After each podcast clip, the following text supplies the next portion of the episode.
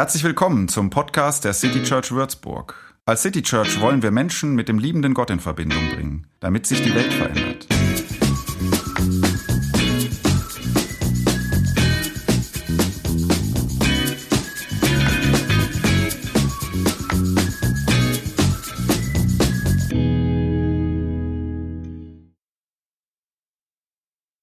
Zwei menschliche Erfahrungen bilden heute so ein bisschen den ähm, Hintergrund, den du dir so imaginieren kannst jetzt und versuchst mal so festzuhalten, während ähm, du zuhörst. Und du kennst beide diese Erfahrungen. Mit die erste haben wir schon gesprochen, Durst. Wo ist er hier? Hier. Ich muss hier mal gerade kurz ein bisschen aufräumen hinter mir. Das ist jetzt nicht die richtige Reihenfolge, sondern die kommt später ähm, der Durst. Und ähm, wenn meine Dursterinnerungen ähm, spielen alle ähm, in der Regel am Ende körperlicher Anstrengungen, logisch. Also du hast Flüssigkeit verloren durch diese körperliche Anstrengung, die hinter dir liegt oder die eher am Ende sich neigt, aber auch ähm, den Trinkvorrat, den ich mitgenommen habe, der ist dann in der Regel leer, weil ich vorher gedacht habe, nicht zu viel mitschleppen. Ähm, und an solche Dursterfahrungen denke ich. Eine davon, ich erinnere mich an einen ziemlich langen Abstieg von einem Berg. Wer das kennt, Biertschorn im Wallis. Und äh, der, der Punkt ist, es ist schon echt lang, bis du wieder unten bist. Und in meinem Rucksack herrschte Dürre. Mittlerweile, so. Und je weiter du runterkommst, natürlich wird es auch immer wärmer, schön. Wallis ist schon ziemlich südlich, so. Ähm, und ich musste auch Gas geben, weil ich wollte an dem Tag noch nach Hause. Und so, was passierte an jenem Tage in meinem Körper? Lucky, kannst du noch aufpassen, kannst du was lernen? Ich habe mir das also jetzt vorher angeschaut, was da passiert, wenn man Durst kriegt. Also, irgendwelche Rezeptoren, das habe ich nicht so ganz genau verstanden, aber ich nehme an, im Blut, ich bin mir ziemlich sicher im Blut, ähm, maßen eine Abnahme des Flüssigkeitshaushaltes. Ähm, und wie genau das, wie sie das genau machen, weiß ich nicht. Ähm, und sie melden diese meinem Hypothalamus. Der sitzt irgendwo hier im Hirn. Und der bildet das ähm, Hormon ADH, hat mit ADHS nichts zu tun, glaube ich. Dieses Hormon äh, bildet er, glaube ich, ständig, speichert ihn da, schüttet ihn aber, und das passierte dann, in dem Moment aus, oder jedenfalls ungefähr in dem Moment, wo dein Flüssigkeitshaushalt 0,5 Prozent deines Körpergewichtes sozusagen unter das Normalniveau sinkt. 0,5 Prozent deines Körpergewichtes. Ähm, und das passierte bei mir so oberhalb einer ziemlich langen serpentinenartigen Pfad da so runter. Ich weiß noch ungefähr, wo dieser Durst kam. Und in dem Moment trat also Durst in mein Bewusstsein. Das war nicht der Moment, wo mein Flüssigkeitshaushalt außer, außer Kontrolle geraten. Das war schon vorher, aber jetzt tritt es in mein Bewusstsein durch dieses Hormon. Gleichzeitig fuhr das Hormon, ohne mich zu fragen, ähm, die Nierenfunktion runter, um da ähm, zu verhindern, dass jetzt an der Stelle zu viel Flüssigkeit verloren geht. Wollen wir mal ein bisschen sparen quasi. Anders gesagt, Pipi musste ich nicht, aber ich habe äh, kurzerhand den nächsten tröpfeligen, eigentlich auch nicht sehr sauberen Gebirgsrinnsal, was da über den, über den Weg tröpfelte, zum frischen Quellwasser erklärt, diese Warnungen, auch in den Bergen kein Wasser zu trinken, vergessen und mit der hohlen Hand versucht, so viel wie möglich um zu trinken. Ähm, Durst ist ein sehr dringendes Bedürfnis. Vielleicht hatte ich auch Hunger, aber ähm, das weiß ich nicht mehr, äh, denn das ist mit Sicherheit äh, nicht so dringend. Also wenn du äh, Durst hast und Hunger, dann wirst du zuerst mal deinen Durst stillen. Ist jetzt übrigens auch nicht wissenschaftlich, was ich hier sage. Das ist einfach, das glaube ich, das ist so. Ähm, was ich aber noch weiß ist, eigentlich müsste man die Geschichte erzählen, um über Schmerz zu reden. Das ist nun nicht heute das Thema.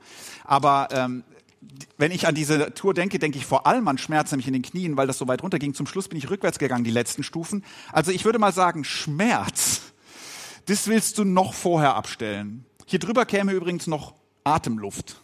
Also keine Luft mehr kriegen, da entscheidest du dich auch für die Luft und nicht für das Wasser. An Schlaf habe ich dann an dem Abend erst gedacht. So, also ein dringendes Bedürfnis, Durst. Am Ende dieses Abstiegs äh, liegt leider keine Kneipe, jedenfalls war ich in keiner. Ähm, aber auch das verbinde ich mit Dursterinnerungen. Das ist jetzt eine ganz andere Form, nämlich die schöne Erinnerung an den Genuss des Durstlöschens. Kennst du auch? Also wenn du, ich sag mal, so einen schönen Durst hast, so einer, den du noch unter Kontrolle kriegst, ja, wo du noch nicht dehydriert bist, dann solltest du so einen schönen Durst auch mit einem schönen Getränk. Also das ist dann fast schade, wenn man den einfach irgendwie mit Fanta vernichtet. Ähm, also in einer Kneipe sitzend mit richtig Durst nach einer sportlichen Anstrengung und sie ist jetzt auch wirklich vorbei. Und dann ein kaltes Bier. Ich weiß nicht, ob es noch viel Schöneres gibt so auf der Welt. Denn das ist das ähm, vielleicht auch ein bisschen wundersame an Durst. Er lässt ja schlagartig nach in dem Moment, wo du trinkst. Ähm, obwohl dein Körper noch lange nicht dein, seinen Flüssigkeitshaushalt wieder ausgeglichen hat. Ne? Trotzdem ist dieses Durstgefühl weg. Also Durst, ein existenzielles Bedürfnis, sehr starkes Bedürfnis, das zu stillen ein erlösender Genuss ist. Dieses kannst du mal so als eines Bild imaginieren. Das zweite, die zweite menschliche Erfahrung, ich muss wieder hinter mich greifen, ist das Feiern. Und, ähm, und weil ich euch jetzt mitnehme in eine antike Feier, ähm, habe ich gedacht, muss es jetzt auch irgendwie Wein sein, den man dabei hat. Ähm, ich trinke jetzt allerdings nichts davon, weil ich, auf dieses Mikro aufpassen muss. Ähm also versuch mal mitzukommen mit mir in ein antikes Volksfest. Ich war natürlich auch noch nie da. Brauchen wir jetzt ein bisschen Fantasie. Ist auch gar nicht so ganz einfach, 2000 Jahre später zu sagen, genau so wurde das damals gefeiert. Aber in etwa so kann man sich vorstellen. Du befindest dich in Jerusalem ähm, und es ist Herbst. Und die Temperaturen, das ist immer noch schön heiß, aber sie werden so in dieser wüstennahen Stadt so langsam bisschen erträglicher. Und die Stadt ist voller Menschen, Pilger, aber auch EinwohnerInnen und alle feiern. Und du bist schon seit ein paar Tagen hier, denn dieses Fest wird sieben Tage lang gefeiert. Übrigens heutzutage im Ausland, im, wie man so sagen, als, als jüdischer Mensch im Ausland feierst du es acht Tage. Warum? Weiß ich nicht. Im Inland sieben Tage. So, und du läufst jetzt durch diese Gassen schon seit ein paar Tagen. Es gibt viel Musik, es gibt Wein. Oh, das müssen wir drehen. Jetzt übrigens ein ganz guter Tropfen. Ähm, die Leute tanzen auf den Straßen und sie tragen heute auf jeden Fall, ob damals so eine Art Bündel aus Palmwedeln und, und aus, aus vier Gewächsen sozusagen, so eine Art Wedel, mit dem sie äh, durch die Luft fuchteln. Ähm, und überall, und das ist jetzt das Besondere, sind kleine Hütten aufgebaut. Und zwar jetzt nicht so weihnachtsmarktmäßig, sondern Tausende. Denn jeder Festteilnehmer oder jede festteilnehmende Familie oder Freunde was baut sich so eine kleine Hütte. Ähm, auf den Flachdächern der Häuser, vorne in den Vorgärten, wenn es damals sowas gab, auf den Straßenplätzen, überall stehen diese kleinen Hütten und die Leute wohnen über diese Zeit darin. Das ist antikes Camping. Ähm, das Fest heißt Laubhüttenfest. Und diese Hütten, die machen den Charme dieses Festivals aus. Du wohnst darin, du isst da drin, die Kinder lieben es. Und ein besonderes Merkmal dieser Hütten ist, es hat ein Dach, die, jede Hütte hat ein Dach, aber es, es gehört so, dass das Dach offen ist, also da liegen so Zweige einfach drauf, Laub Hütten eben, so Laubzweige, dass man nachts die Sterne noch dadurch sehen kann. Also dass es da anfängt zu schütten wie irre, das ist ja nicht so das Problem. Ähm, Schlafen unter offenem Himmel. Das prägt dieses Festival. Und wenn du nachts da liegst, dann fällt außer dem Sternenschein noch der von vielen hundert Fackeln erleuchtete Tempel, das Licht dieses Tempels äh, in deine Hütte rein. Es wird nachts gar nicht so richtig dunkel in der Stadt, so erzählt man sich. Manche sagen damals, wer das nicht gesehen hat, der hat noch nicht wirklich was Schönes gesehen. Wer die Freude dieses Festes noch nicht erlebt hat, der weiß gar nicht richtig, was Freude ist. Was feierte man und auch heute noch? Man feiert die Natur. Also die Ernte, die ist da gerade rum. Ne? Und in diesem Draußensein und unter freiem Himmel schlafen fühlst du in diesen Tagen so diese direkte Verbundenheit mit der Erde, mit der Natur, mit der, mit dem Boden, der dir Leben gibt, der dich ernährt und unter dem Himmel, unter dem du schläfst, so. Und du fühlst die Verbundenheit mit Gott, der das alles letztlich gemacht hat und letztlich der Versorger ist hinter allem. Ähm, auch die Abhängigkeit vom Regen, der dann möglicherweise noch nicht fällt, aber auf den man oder für den man bei diesem Fest betet und auf den man hofft. Ähm, das Land braucht diesen Regen dringend in der nächsten Zeit. Also diese Verbindung zur Natur. Man feierte auch die alte Erinnerung an diese Zeit, als dein Volk aus der Sklaverei Ägyptens befreit wurde und durch die Wüste zieht und nicht in festen Behausungen, sondern in eben solchen Hütten lebt. lebt.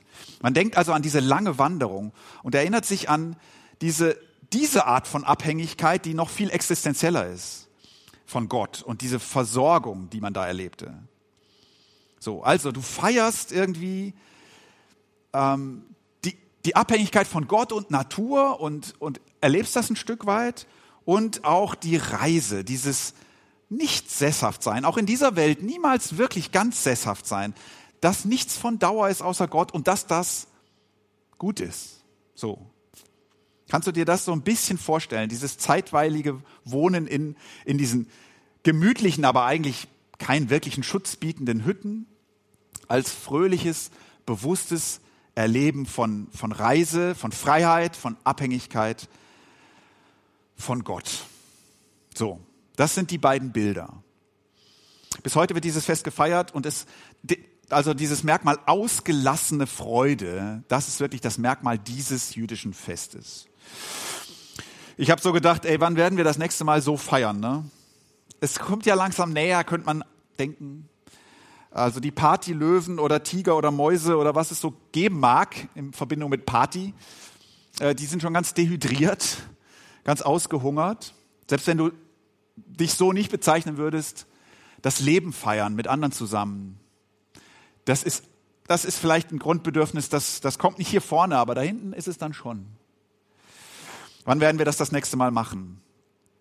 Diese zwei Bilder, Durst und Feiern. Durst und der Genuss des Durstlöschens und das Feiern des Lebens, wenn man so will. Und des Versorgtwerdens durch Himmel und Erde und Gott. So, heute ist ein Text aus Johannes 7 dran und ich erzähle, was da war. Er spielt natürlich auf diesem Fest. Und auf diesem Fest, von dem Johannes jetzt da erzählt, sagen wir mal so das Jahr 33 nach Christus ungefähr, da mischt sich zu dieser ganzen Feierei und der Freude noch eine besondere Stimmung eine Frage, nämlich ob sich wohl unter den Tausenden von Feiernden irgendwo ein bestimmter Mann befindet, über den man im ganzen Land redet. So. Und ein paar Tage ist man während dieses Festivals nicht sicher, ob der irgendwo ist. Ja? In der Antike weißt du auch nicht unbedingt, wie der eigentlich aussieht. Es gibt keine Nachrichten oder so. Ähm, und dann hört man, oder du, wenn du immer noch auf diesem Fest so innerlich bist, ne, dann hörst du, am Tempel oben soll er gesprochen haben äh, diskutiert haben, aufgetreten sein und ähm, mit den Geistlichen da vor allen Dingen diskutiert haben. Und in dem Volk ähm, ist so eine Spannung über die Frage, wer ist dieser Typ eigentlich? Ähm, und das gibt dem Fest, so stelle ich mir das vor, so ein bisschen so eine reizvolle zusätzliche Aufladung. Man kann darüber reden, so, das macht die Sache zusätzlich spannend. Weil viele der Leute, die da sind, sehen in ihm so einen Heilsbringer. Und weil das so ist, äh, sehen viele andere in ihm eher so eine Art, naja, sagen wir mal Betrüger oder Verwirrten oder jedenfalls jemand, der echt schwierig ist. Ähm, manche würden ihn am liebsten aus dem Weg räumen, dafür ist aber viel zu beliebt und, und so. Und das, das schwingt so mit auf diesem Fest. Und am letzten Tag dieses Festes jetzt, und dazu muss man wissen, dass damals eine besondere Zeremonie stattfand am letzten Tag. Äh, zumindest sind sich die Forscher halbwegs einig, dass das höchstwahrscheinlich auch zur Zeit Jesu am letzten Tag so war. Da gehen die Priester zum Teich Siloa runter. Der liegt damals noch so ein bisschen halb außerhalb der Stadt oder an der Stadtgrenze so. Und da schöpfen sie Wasser und tragen das hoch in so einer Prozession in den Tempel und schütten das da an den Altar aus. Ähm, und man hofft mit diesem Ritual oder man betet für den Regen, den man jetzt bald braucht.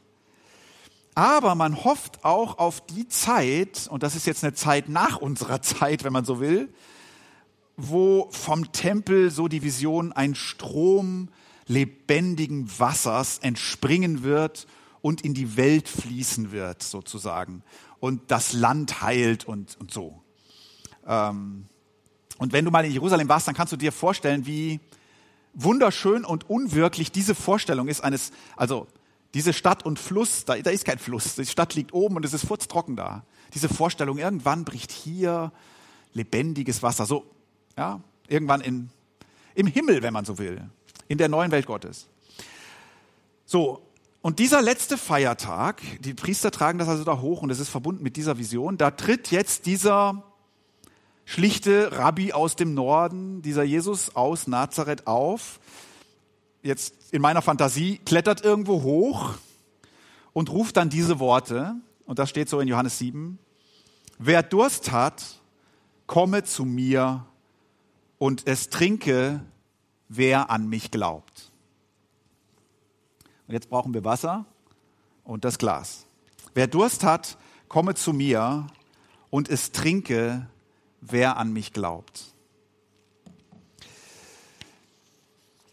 Bei einem Fest, ähm, das das Leben feiert, die Ernte feiert, Gott feiert, die Freiheit, die Versorgung, das geprägt ist von Tanz und Freude und allem, sagt einer, ey, wenn du Durst hast, dann komme zu mir und trinke. Frage, kennst du das Durstgefühl am Höhepunkt der Feierlichkeit? Also, kennst du das Gefühl, nicht genug Leben zu kriegen, wenn es eigentlich gerade lebendiger nicht geht? Es ist eine Sache, irgendwie am Leben zu, oder sagen wir sich, nach Leben zu sehnen, wenn man, wenn man kurz davor ist, an ihm zu verzweifeln. Es ist irgendwie eine andere Sache, ähm, die Sehnsucht nach Leben zu bemerken, wenn man eigentlich gerade alles hat, was man zum Leben braucht. Zum Glück braucht sogar. Wir kennen ja die Berichte von Jesus, wo er sich äh, verzweifelten, armen, kranken, am Rand stehenden zuwendet und seine Zuwendung oder Gottes Zuwendung in seiner Zuwendung richtet diese Menschen auf und gibt ihnen wieder Hoffnung auf Leben. So, aber hier wird gefeiert äh, die Ernte ist eingebracht und man denkt an Gottes Rettung und Freiheit und all das. Und, und, ähm, und trotzdem Menschen gerade das Leben bejubeln, spricht hier einer Menschen an als solche, die Durst haben. Der Mensch ist offensichtlich ein Wesen, und ihr könnt jetzt überlegen, ist das so? Das Durst hat, obwohl es getrunken hat. Ein Wesen mit unbändigem Lebensdrang, obwohl es auch dann, wenn es lebendiger gerade nicht sein kann. Ein Wesen, das nicht genug hat, wenn es alles hat. Das meine ich gar nicht kritisch, sondern ich glaube, so sind wir. Weil, und das ist jetzt der uralte biblische Gedanke, weil der Mensch irgendwie weiß oder ahnt oder, oder, oder fühlt oder, oder glaubt, dass da mehr ist ähm, mehr sein muss als in dieser vorfindlichen Welt. Also mehr als Erde und Sterne und Ernte und, und Wein, Weib, Mann, Gesang, Musik, äh, Einfamilienhaus, ähm, E-Bike und was man so braucht zum Glück, Mallorca. Mehr als all das. Das alles das, Familiengründung, was auch immer du dort dir noch traumhaft vorstellen, mehr als das ist nötig, um als Mensch glücklich sein zu können. So, und gerade wenn die Welt schön ist, ähm, und du, dann, dann ist dieses Durstgefühl besonders beunruhigend, finde ich.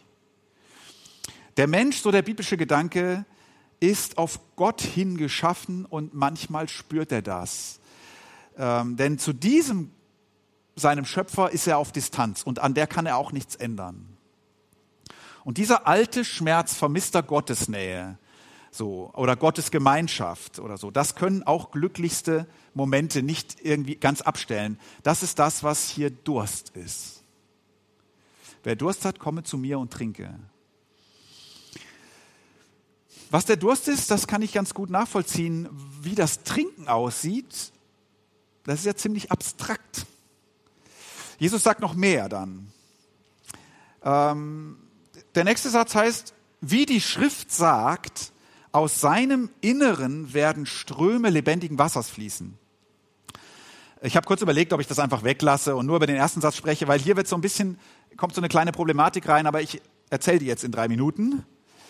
So eine kleine sachliche Exkurs, ja. Also, wer sich total super auskennt, der hat jetzt eben bei der Übersetzung gemerkt, ah, kenne ich aber ein bisschen anders. Ähm, man kann diesen Satz natürlich, äh, nämlich tatsächlich auf zwei Weisen übersetzen und rein sprachlich oder übersetzungsmäßig ist keine irgendwie wahrscheinlicher als die anderen. Da musst du nicht viel drehen. Das ist tatsächlich einfach so und so möglich. Man kann ihn auch so übersetzen, wie ich es jetzt mal sage. Luther hat das gemacht. Der komme zu mir und trinke. Wer an mich glaubt, von dessen Leib werden, wie die Schrift sagt, Ströme lebendigen Wassers fließen. Ja, so kennt ihr den vielleicht. Also jemand trinkt und der Trinkende wird jetzt zu einer Quelle, was auch immer das bedeuten soll, aber so, diese Einheitsübersetzung, die ich gerade gelesen habe, die in der katholischen Kirche übrigens, die Luther-Übersetzung der Katholiken, wenn man das so sagen kann, die Hauptübersetzung ist die wichtigste Übersetzung, also nicht irgendeine Randerscheinung, ja, die macht es anders und ich finde, es spricht mehr dafür, wie die Einheitsübersetzung es macht. Sie sagt, wer Durst hat, komme zu mir und es trinke, wer an mich glaubt. Punkt. Wie die Schrift sagt, aus seinem Innern werden Ströme von lebendigem Wasser fließen. Und dann ist seinem, meint seinem Jesus. Also Jesus ist dann die Quelle lebendigen Wassers. So ähnlich wie man sich das erträumte vom Tempel, wenn der irgendwann, wenn da eine Quelle entspringt und so, ne? Und, oder wie wenn man auf Regen hofft, so. Ähm, meines Erachtens liegt diese Übersetzung vom Kontext her, vom Sinn her einfach näher.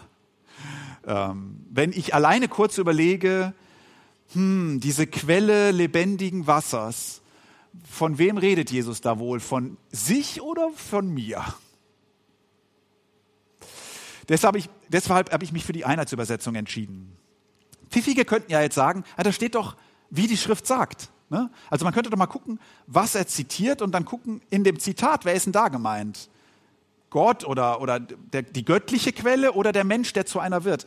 Ja, das Problem ist, man weiß nicht, was er zitiert. Es gibt im, Alten, im Alten Testament, in der Schrift, in der, der Bibel, die Jesus hatte sozusagen, es gibt keinen solchen Satz dort. Es gibt welche, die ähnlich sind, aber so. Okay, Exkurs beendet. Wir halten einfach mal fest, Jesus behauptet, Durst löschen zu können, und zwar den, der ganz tief in uns liegt.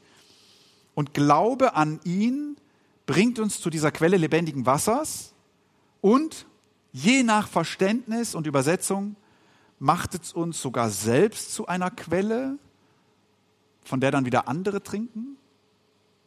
Schöner Gedanke, meine persönliche Meinung ist, irgendwie überschätzt dieser Gedanke so Leute wie mich und dich auch ein bisschen, aber gut. So, aber es ist immer noch abstrakt, oder? Was bedeutet es zu trinken? Sicher kennst du Durst und du kennst vielleicht auch übertragen Lebensdurst. Sicher kennst du glückliche Momente und vielleicht kennst du auch die Erfahrung, dass manchmal sich genau dann Durstgefühl nach Leben einstellt oder man es dann trotzdem noch spürt. Kennst du vielleicht? Äh, dann, wenn du erreicht hast, was du erreichen wolltest oder, oder glücklich sein solltest oder wenn eigentlich alles passt so. Aber wie geht dieses, wer Durst hat, der komme zu mir und trinke? Geht noch zwei Sätze weiter. Johannes, der Autor, erklärt jetzt, damit meinte er den Geist, den alle empfangen sollen, die an ihn glauben. Denn der Geist war noch nicht gegeben, weil Jesus noch nicht verherrlicht war. Nächste Woche ist Pfingsten, ne? Und dieses Fest nächste Woche feiert die Erfahrung, dass der Kontakt zwischen Gott und Mensch doch möglich ist. Gott gibt Menschen seinen Geist, damit Menschen wieder, ich sage jetzt mal, Gott verbunden leben können. Und, äh, und, und das nicht, nicht ungebrochen, also nicht so, die sind dann erleuchtet oder, oder, oder entrückt aus dem Hier und Jetzt und sind jetzt so ganz göttliche Leute da irgendwie. Also wenn du sowas suchst, so eine Art von Gottverbindung, dann würde ich sagen, dann empfehle ich Drogen oder es gibt auch in den sibirischen Wäldern äh, so eine Sekte schon seit ein paar Jahrzehnten, die äh, glauben, Jesus wäre leibhaftig unter, unter ihnen so. Aber obwohl, ich weiß auch nicht, ob, nimm lieber Drogen, wenn du das suchst. Ähm, aber Glauben, Beziehung zu Gott, Vertrauen, all das gibt es nicht ungebrochen, nicht völlig ohne Zweifel oder ohne Vermissen oder ohne Frust. Aber es gibt eben auch das, Gottes Gegenwart oder Geistesgegenwart, könnte man ja auch sagen, oder Gott Vertrauen oder zur Ruhe kommen der Seele. Ähm, gelöschter Durst sozusagen. Und wie passiert das? Und der Text äh, beantwortet es nicht. Er spricht da vom Geist Gottes, von Pfingsten letztlich. Deswegen habe ich überlegt und sage euch drei praktische Dinge jetzt zum Schluss, wie das vielleicht aussehen könnte. Also was man tun kann. Ähm, also das Erste, und das ist das Einfachste.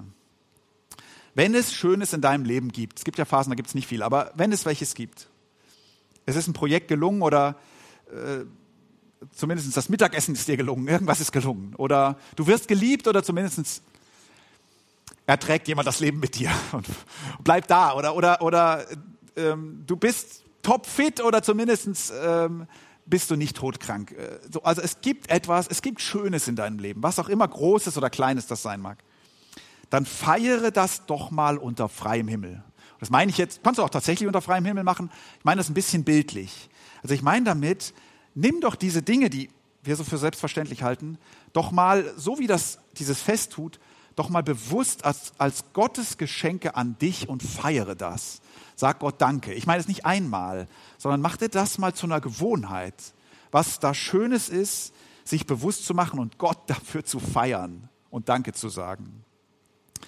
Ähm, das ist ein kleiner, nicht so schwerer Schritt, um Verbindung zu Gott ein bisschen real zu machen und sich bewusst zu sein, zu werden.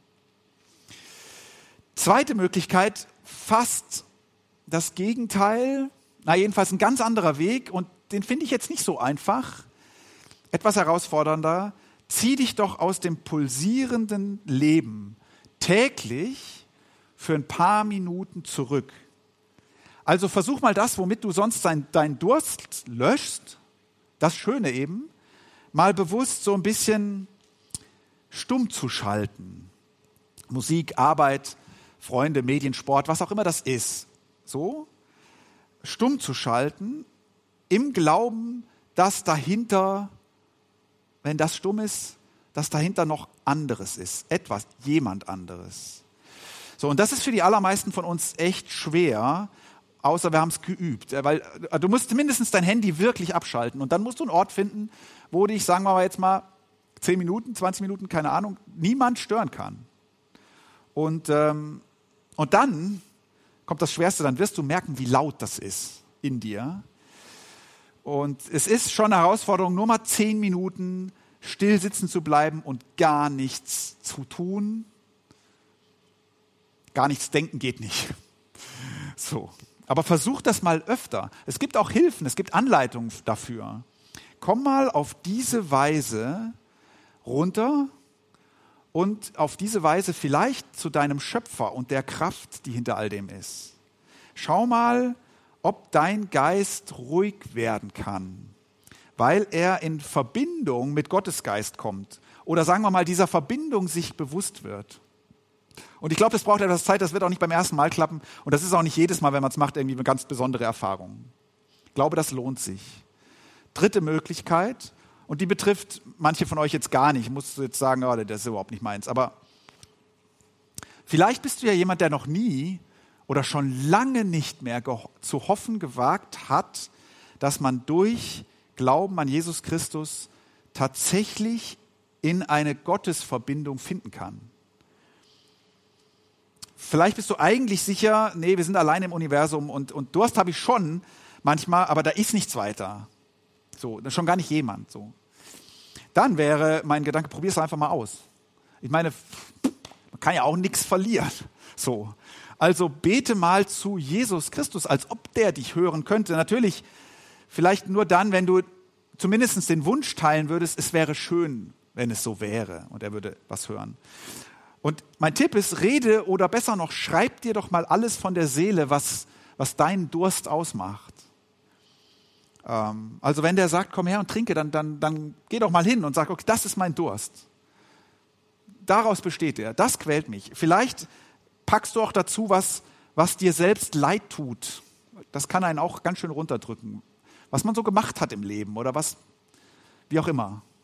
Und, und bitte ihn mal, okay, wenn du, wenn du kannst, dann lösche meinen Durst. Ich schenke dir mein Vertrauen. Mehr als enttäuschen kannst du es ja nicht. Und dann guck halt einfach mal, was passiert. Es ist jetzt abrupt, aber das ist das Ende dieser Predigt. Amen.